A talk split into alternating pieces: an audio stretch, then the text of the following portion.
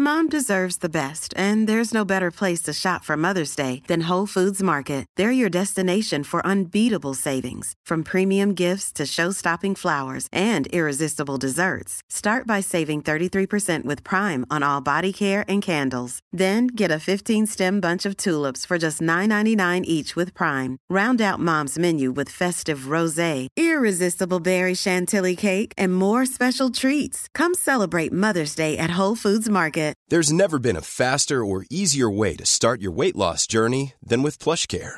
PlushCare accepts most insurance plans and gives you online access to board-certified physicians who can prescribe FDA-approved weight loss medications like Wigovi and Zepbound for those who qualify. Take charge of your health and speak with a board-certified physician about a weight loss plan that's right for you. Get started today at plushcare.com slash weight loss. That's plushcare.com slash weight loss. plushcare.com slash.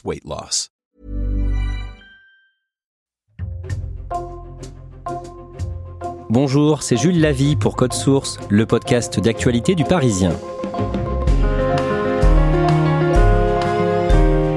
À un an de Paris 2024, Jeux olympiques du 26 juillet au 11 août, puis paralympiques du 28 août au 8 septembre, Code Source vous propose 5 podcasts consacrés à l'événement, 5 témoignages de sportives et de sportifs qui se préparent en ce moment pour les JO. Quel est le travail que ça représente? Quels sont leurs doutes, leurs espoirs? Quel est le parcours qui les a amenés jusqu'ici? Aujourd'hui, Margot Chevrier, 23 ans, une perchiste originaire de Nice. Elle est championne de France en titre. Pour Code Source, Ambre Rosala l'a rencontrée à Nice où elle s'entraîne.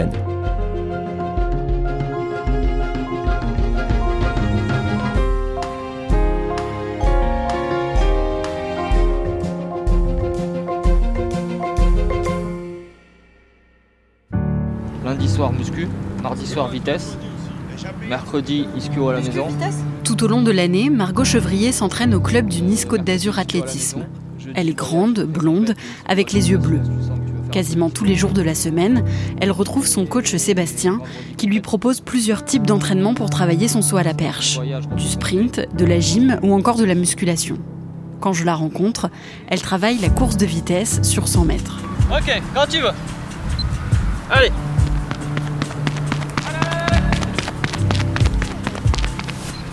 T'en dis quoi? Ah, j'ai grave payé les derniers mètres. Eh oui Oui, mais alors par contre, tu t'es lancé, mais dix fois mieux T'arrives placé beaucoup plus vite, beaucoup plus efficace.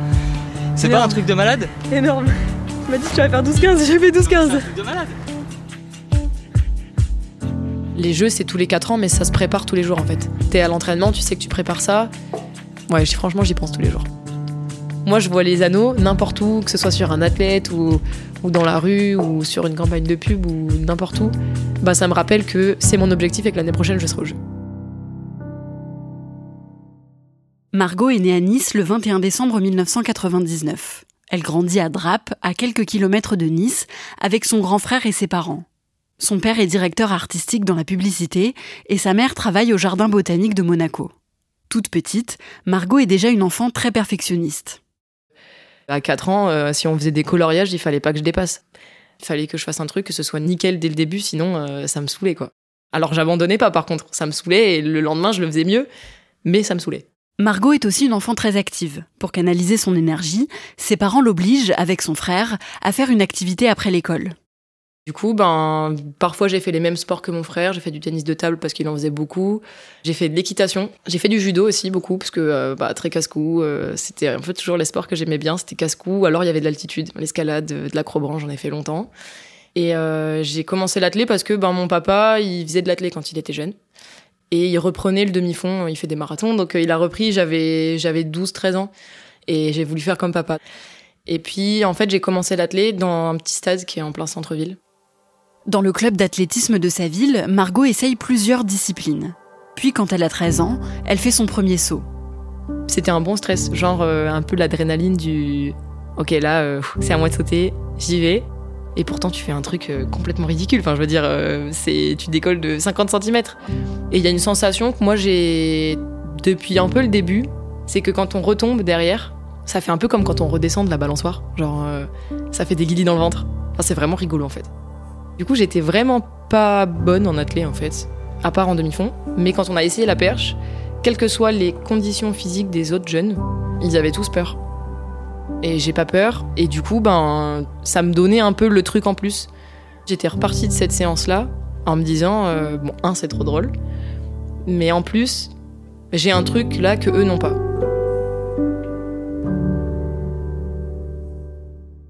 Pendant trois ans, Margot travaille une discipline différente à chaque entraînement.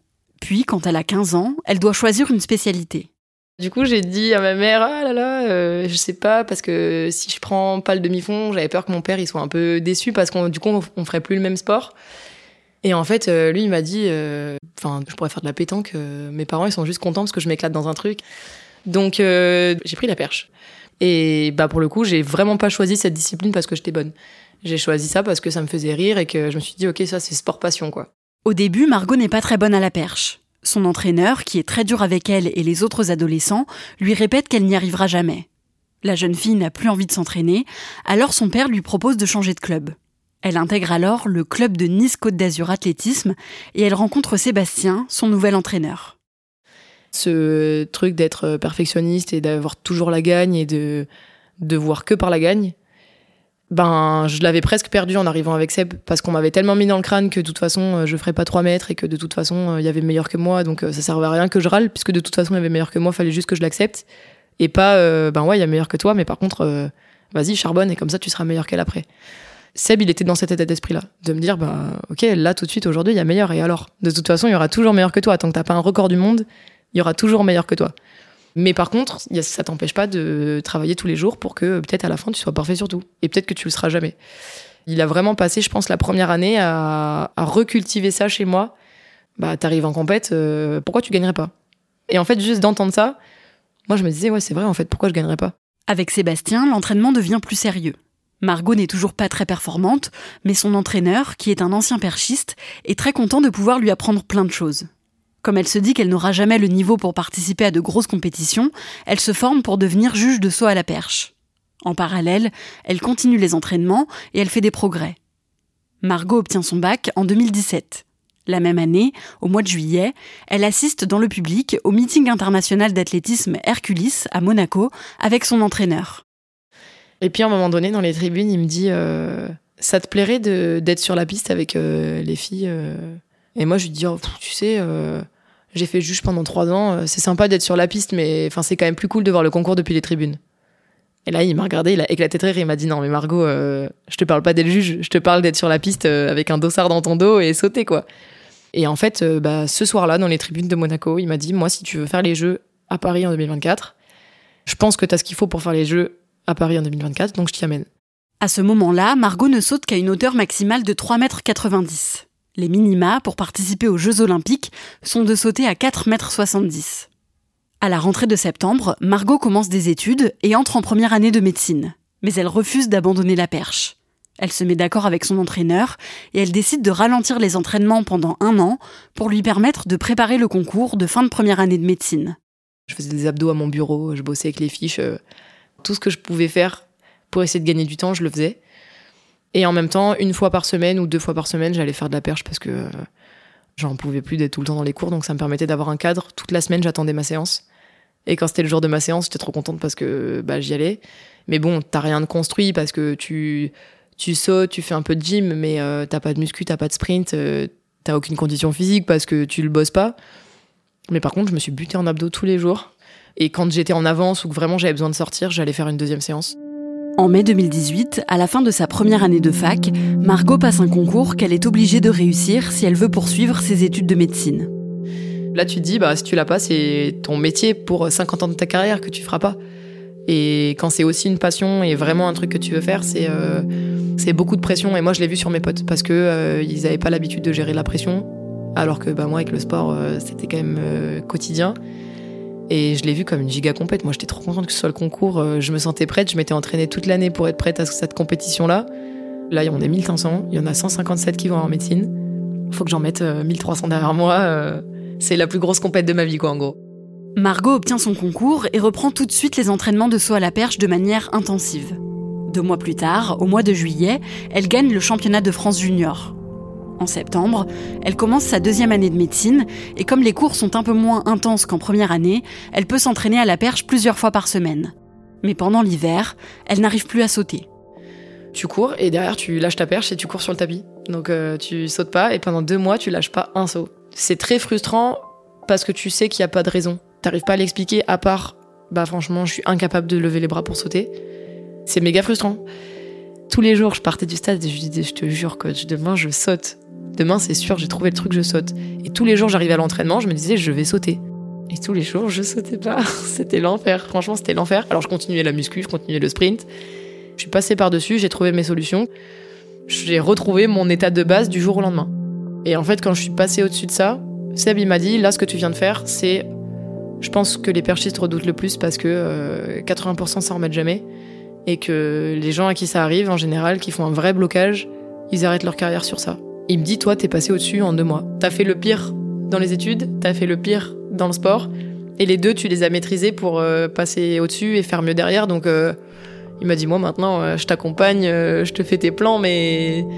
Enfin, au final, voilà, la force, elle est dans toi. Donc, t'entends des trucs comme ça, c'est. Enfin, t'as quand même beaucoup de confiance pour après.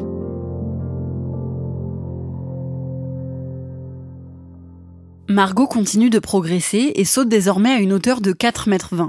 Elle continue ses études et en septembre 2020, elle entre en quatrième année de médecine. Comme le rythme est plus soutenu, elle obtient un aménagement de ses cours pour pouvoir s'entraîner à la perche tous les jours. Je bosse euh, sur le parc. Enfin, il y a des moments où si j'ai pas le temps et que je suis en pré-partiel et que vraiment j'ai plein de trucs à faire, si j'arrive au stade 20 minutes avant, pour 20 minutes, je sors mon cours et je bosse mon cours en attendant mon coach qui arrive quoi sur le parking. Je bosse dans l'avion, euh, je bosse dans le train. Euh, si c'est pas moi qui conduis, je bosse en voiture. Ouais, c'est un peu rush des fois. Au début de l'année 2021, Margot ne performe pas vraiment à la perche. Elle n'est plus vraiment sur la même longueur d'onde avec son coach et les entraînements sont difficiles. Le 25 juin 2021, elle participe au championnat de France d'athlétisme à Angers. Et finalement, je me pointe à Angers et ce jour-là, tout se goupille. Enfin, je passe toutes mes barres au premier essai, euh, quasiment. Enfin, Genre, euh, les ailes, elles poussent, quoi. Je fais des bonnes perfs, je retrouve mon saut, et donc je gagne. Et ça se passe super bien. J'ai la meilleure perf euh, européenne espoir. Donc finalement, euh, bah, je prends mon premier titre après une saison très compliquée. Et tout se remet un peu en place sur cette semaine-là. Après ça, son entraîneur Sébastien, qui est aussi infirmier, fait un burn-out. Et il décide d'arrêter de coacher Margot temporairement. Cinq mois plus tard, il lui annonce qu'il quitte son travail pour consacrer tout son temps à entraîner Margot. Le 27 février 2022, elle participe au championnat de France d'athlétisme en salle à Miramas dans les Bouches-du-Rhône.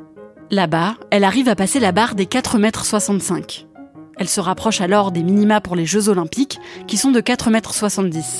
Et surtout, elle se qualifie pour les prochains mondiaux en salle qui auront lieu en Serbie. À peine trois semaines plus tard, le 20 mars 2022, elle participe donc à sa première compétition internationale à Belgrade. Je suis sélectionnée, donc je sais que j'ai ma place là-bas. Mais en même temps, tu te retrouves en chambre d'appel avec euh, la championne olympique, championne du monde, euh, l'ancienne double championne olympique. Euh, enfin, je suis la petite jeune, la dernière prise. Et en fait, en salle, la présentation des athlètes, ils mettent toute la salle dans le noir, spot sur celui qui est présenté.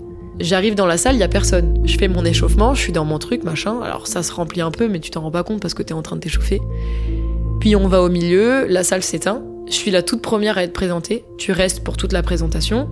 Et par hasard, vu que c'est tiré au sort, j'étais la première à commencer. Euh, dès que la présentation finit, il faut que j'attrape une perche et j'ai euh, quelques minutes et ça va être à moi, quoi. Et là, en fait, fin de présentation, et la salle se rallume d'un coup. Et là, tu te rends compte, t'es au milieu de la salle et il y a 30 000 personnes et tout est plein. Et en fait, je me suis complètement liquéfiée.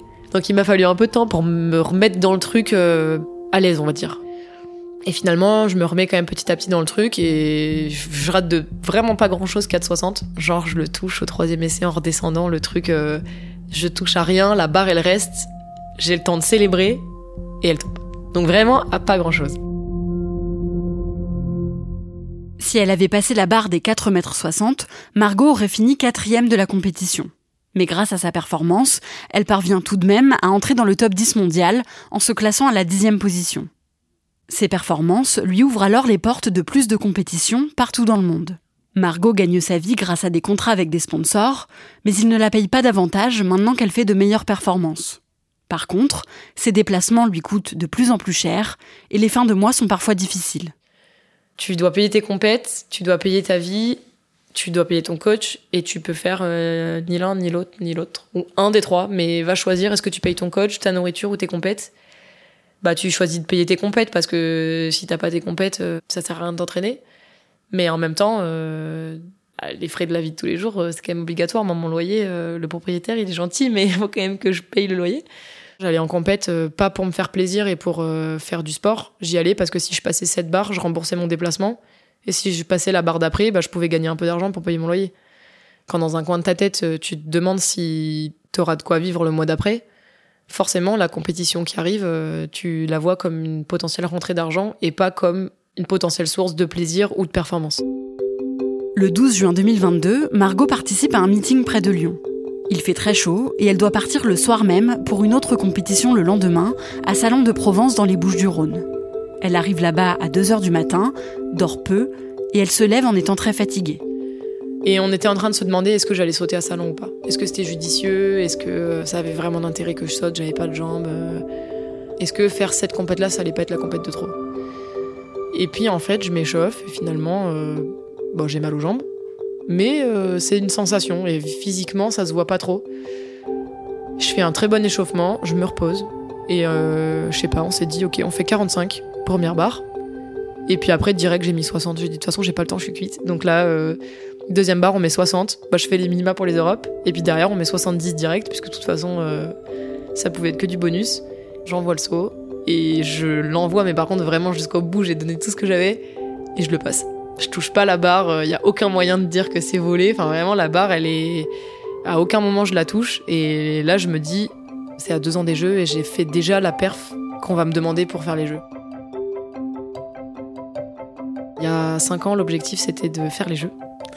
Ensuite, ça a été de faire finale. Et là, maintenant, euh, quand je vois ce que je peux donner sur des championnats internationaux, et surtout qu'il reste un an pour progresser, et ce que je vois déjà là, ce que je fais euh, sur l'entraînement, clairement, l'objectif c'est déjà de faire une médaille à Paris.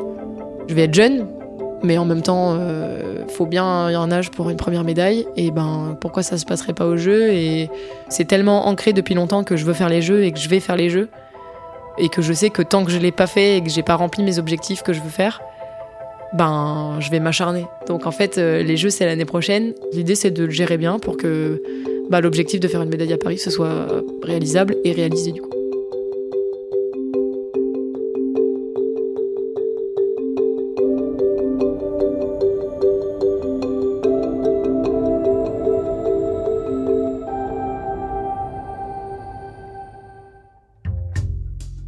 Reportage signé Ambre Rosala.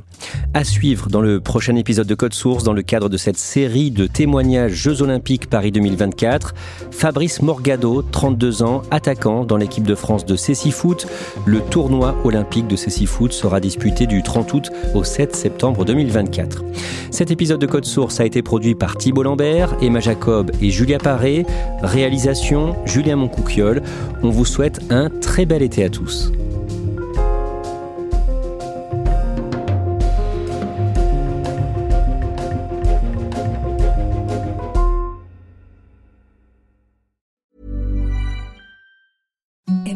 Softest sheets you've ever felt. Now imagine them getting even softer over time. That's what you'll feel with Bowl and Branch's organic cotton sheets. In a recent customer survey, 96% replied that Bowl and Branch sheets get softer with every wash. Start getting your best night's sleep in these sheets that get softer and softer for years to come. Try their sheets with a 30-night guarantee. Plus, get 15% off your first order at bowlandbranch.com. Code BUTTERY. Exclusions apply. See site for details. Mom deserves the best, and there's no better place to shop for Mother's Day than Whole Foods Market. They're your destination for unbeatable savings, from premium gifts to show-stopping flowers and irresistible desserts. Start by saving 33% with Prime on all body care and candles. Then get a 15-stem bunch of tulips for just $9.99 each with Prime. Round out Mom's menu with festive rosé, irresistible berry chantilly cake, and more special treats. Come celebrate Mother's Day at Whole Foods Market